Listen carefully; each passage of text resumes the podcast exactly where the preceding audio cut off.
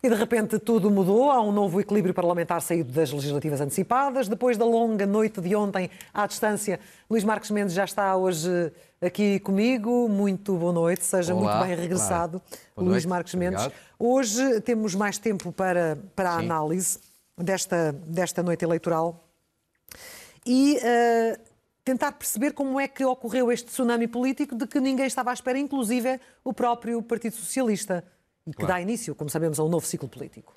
Sim, sobretudo é, é claramente um novo ciclo político, um tsunami, para usar a sua expressão, é, é- é mesmo isso. Ou seja, em primeiro lugar, mantém-se aqui a tradição. O que é que é a tradição? No passado, sempre que um Presidente da República dissolveu o Parlamento, na sequência de uma crise política, houve sempre grandes mudanças políticas. É isto que se chama um novo ciclo. Claro. São mudanças profundas. E de- desta vez o que se dizia? Ah, o que aconteceu com o Ianes, com Soares, com Jorge Sampaio, com Cavaco Silva, que todos eles fizeram dissoluções, não vai acontecer agora porque vai tudo ficar igual. De alguma forma, todos dissemos um pouco isso. Pois não. Marcelo Rebelo de Sousa, afinal, tinha toda a razão na atualização da vontade popular. Porque, veja bem, as mudanças são de facto brutais. Goste ou não se goste, mas que são brutais, são. Antes havia um governo minoritário. Agora passa a haver um governo de maioria absoluta e de uma enorme maioria absoluta. Segundo, antes tínhamos a geringonça. Acabou a geringonça, está morta e enterrada e provavelmente para vários anos. Com esta curiosidade, a geringonça foi a solução que PCP e Bloco criaram, dando o braço ao PS para que, em 2015, evitar que António Costa, que tinha perdido as eleições, Ficasse pelo caminho. Perdesse a sua carreira política. Agora, seis anos depois, o que é que se vê? É cruel.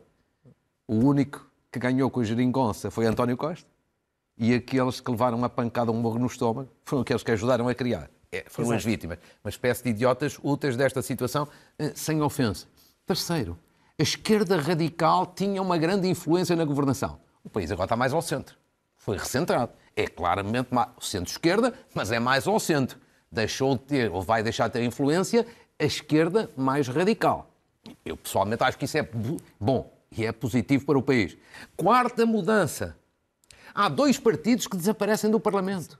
Um, um partido fundador da democracia, o CDS. O outro, o PEV. No caso do PEV, eu acho que não se perde do ponto de vista estratégico muito. Mais simbólico. Quer dizer, eu, eu acho que o PEV, sempre achei que o PEV era uma fraude política e eleitoral. Que é um partido que foi construído apenas ali para uma coligação, nunca foi a votos. E depois, ao contrário, você tem dois partidos que surgiram há três anos, que não eram grupos parlamentares, tinham apenas um deputado, podiam ser uns epifenómenos, aparecer e desaparecer, que se afirmaram. Sim. O que mostra que a lei da vida também se aplica na política. Morre-se e nasce, vai-se crescendo, vai-se desenvolvendo e vai-se perdendo. Portanto, é um novo ciclo político. Veremos com o tempo se é para melhor, provavelmente pode vir a ser, depende agora dos factos. Agora, não há dúvida de uma coisa.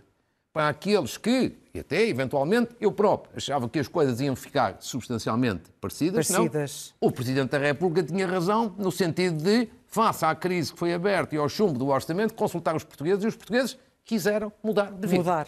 Uh, quiseram mudar neste sentido de não- da não mudança uh, Sim. que poderia ser uh, antecipada. E quando há vencedores, há também vencidos, começando pelo grande vencedor que é unânime Bem, para todos. ver. Claro, evidentemente que os grandes vencedores é o Partido Socialista e António. António Costa. Tem uma maioria absoluta, que é histórica, que é surpreendente. Eu acho que nem o próprio António Costa estava à espera de uma maioria absoluta. Pedro Nuno Santos disse isso. Mas ninguém. Augusto Santos Silva, na quinta-feira, numa entrevista, tinha dado a entender não ia haver maioria absoluta de nenhum lado e, portanto, um acordo de cavalheiros entre quem ficasse na oposição, PS ou Sim, PSD, para viabilizar o governo. Acho que ninguém. Ninguém. E até E- a mudança de estratégia Eu até a diria- meio da campanha. E eu até diria o seguinte: eu acho que os portugueses, até essa mudança de estratégia, porquê? Porque quando António Costa falou em maioria absoluta, caía na sondagem. Exato. Ou seja, sabe que isso me leva a concluir o seguinte: eu acho que os portugueses não queriam propriamente dar a maioria absoluta ao PS. Eu acho que queriam reforçar o PS. Por várias razões, queriam estabilidade, não gostaram da crise, acham que o PS tinha feito uma boa gestão da pandemia, mas evidentemente, quando você vota, não sabe como é que vota o parceiro do lado e o parceiro do lado, e portanto isto não é um Excel. Mas eu acho que os portugueses queriam reforçar o Partido Socialista. Agora, posto isto, há uma maioria absoluta que é histórica. Porque, veja bem, é certo que o Partido Socialista já tinha tido uma, 2005, com José Sócrates. Mas esta é muito mais histórica. Porquê? Porque José Sócrates, na altura, estava fresquinho candidato pela primeira vez a chefe do governo. Agora, António Sim. Costa já te leva seis anos em cima e o desgaste acumulado. Portanto, uma maioria absoluta. Agora, ao fim de seis anos de governação, é muito mais difícil de obter do que seis anos antes. Segundo, António Costa contrariou também este ciclo político na área do PS, que normalmente o que é que se diz? Guterres saiu ao fim de seis anos de governação, caiu com o Panta. José Sócrates caiu também ao fim de seis anos de governação. E dizia-se, vai acontecer o mesmo.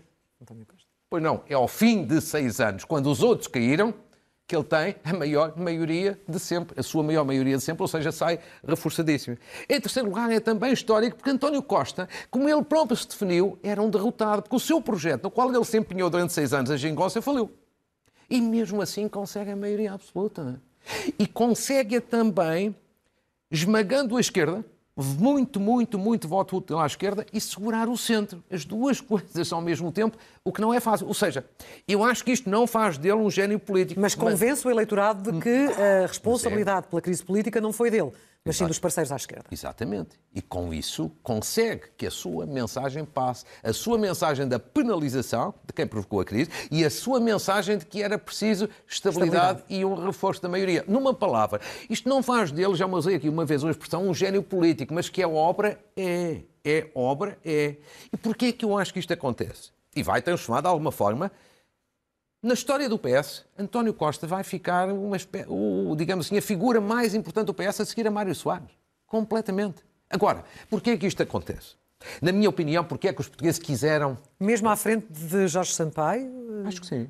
Acho que sim. Acho uma, que sim, uma maior dimensão política, sim, humanista, repare, etc. Sim, porque repare, ele de facto vai ter uma longevidade governativa eh, muitíssimo grande, associando a tudo, a, a tudo o resto eh, que já teve. E, portanto, é a minha, é a minha convicção. convicção. Agora, porquê é que isto aconteceu? Na minha opinião, acho que os portugueses quiseram muito reforçar o PS, sobretudo por três ou quatro razões muito simples. Isto é analítico. Uhum. Que é, em primeiro lugar, os portugueses ficaram indignados com o chumbo do orçamento. Indignados. Não queriam instabilidade, não queriam crise. E, portanto, penalizaram e reforçaram o PS. Segundo, os portugueses ouviram em todos os comentários, nos meus e de várias outras pessoas, sistematicamente isto, que era análise possível. Vamos ter um governo para dois anos. Um governo instável, provisório. Daqui a dois anos temos eleições. Eu acho que isto assustou as pessoas. Assustou as pessoas. Porquê? Porque as pessoas querem estabilidade. Terceiro lugar, de um modo geral, as pessoas estão.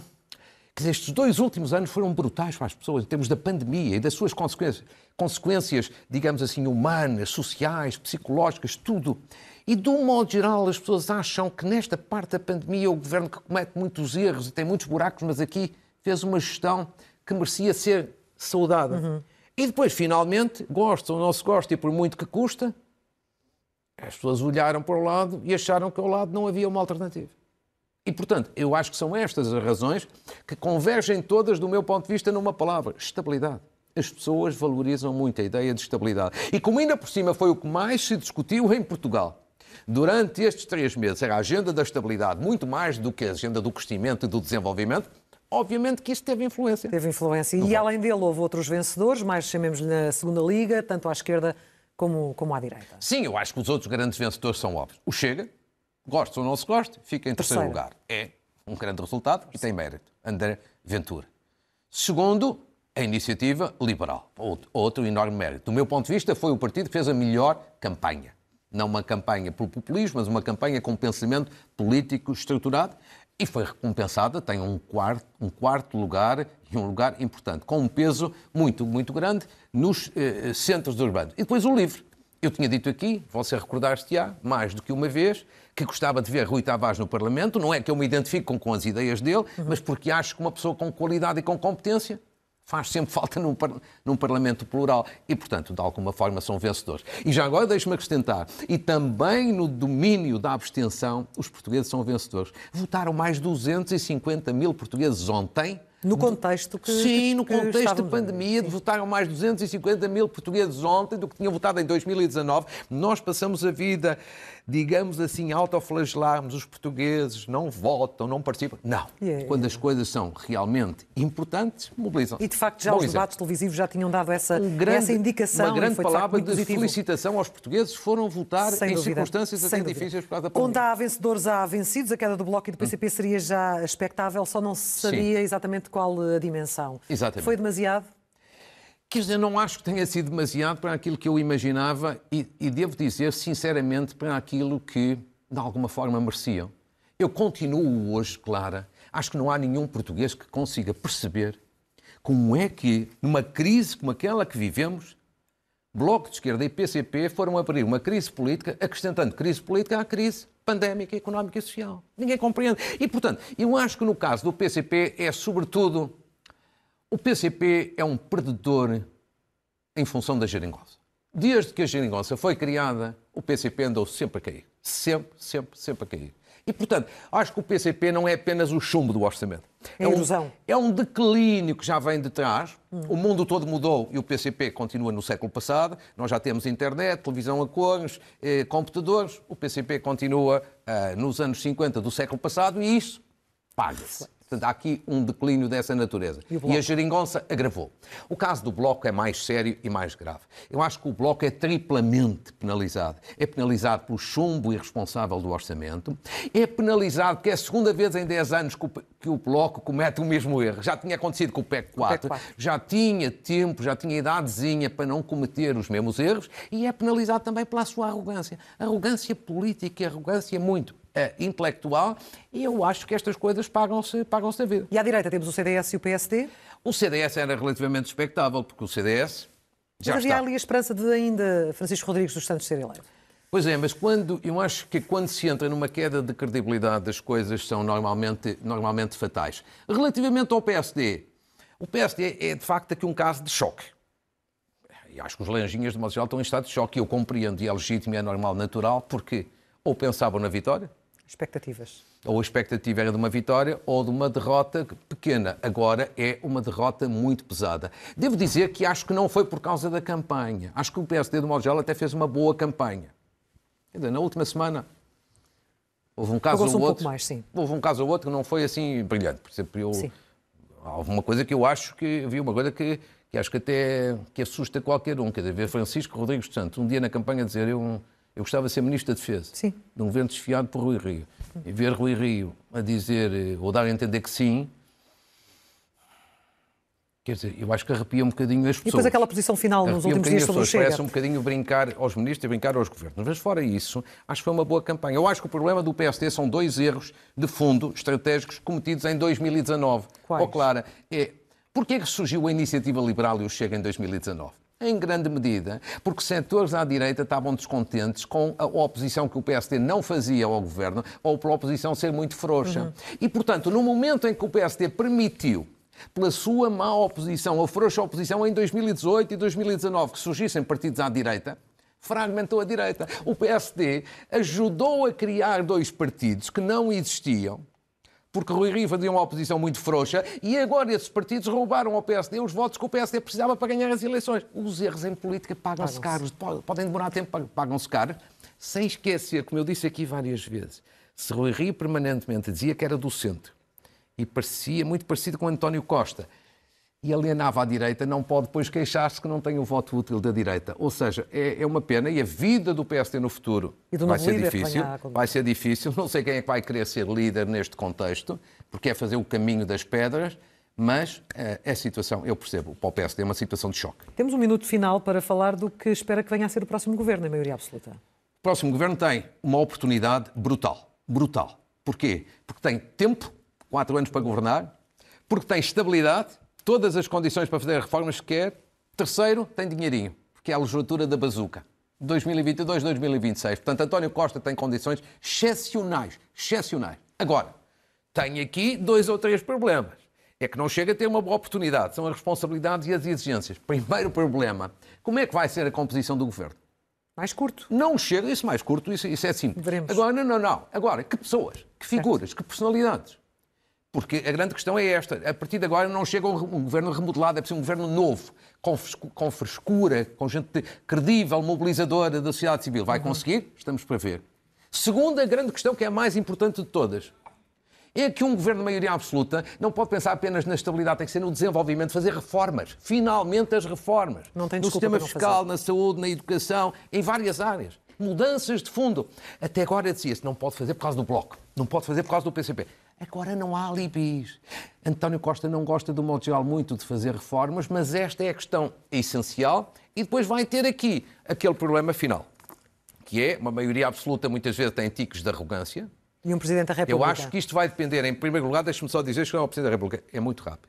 Em primeiro lugar, evitar estes ciclos de arrogância vai depender, em primeiro lugar, muito do próprio António Costa, do Primeiro-Ministro, saber se ele é dialogante ou equilibrado. Eu acho que o primeiro teste é este. Debates quinzenais, ele acabou com eles. Se ele agora os repuser, ou pelo menos passar para debates mês a mês, ir ao Parlamento ser fiscalizado e escrutinado, é um bom começo de maneira absoluta. Se não, então ele vai ter um problema e depois vai ter o Presidente da República que evidentemente, não podendo ser líder, nem devendo ser líder da oposição, obviamente tem que estar atento, mas deve ser ao mesmo tempo impulsionador das grandes reformas e dos grandes consensos Veremos nacionais. com que estilo fará. Portanto, Já tivemos outros exemplos no passado. Exatamente. Luís Mário Soares também conviveu com dois Mário governos de maioria absoluta. Exatamente, o próprio, o próprio Cavaco Silva. Muito obrigada, Luís Marcos Mendes. Claro, foi um gosto. Boa uh, voltaremos a encontrar-nos aqui no próximo domingo. Muito obrigada. Ah. E é assim que fechamos este Jornal da Noite. Obrigada pela preferência. Boa noite. Até amanhã.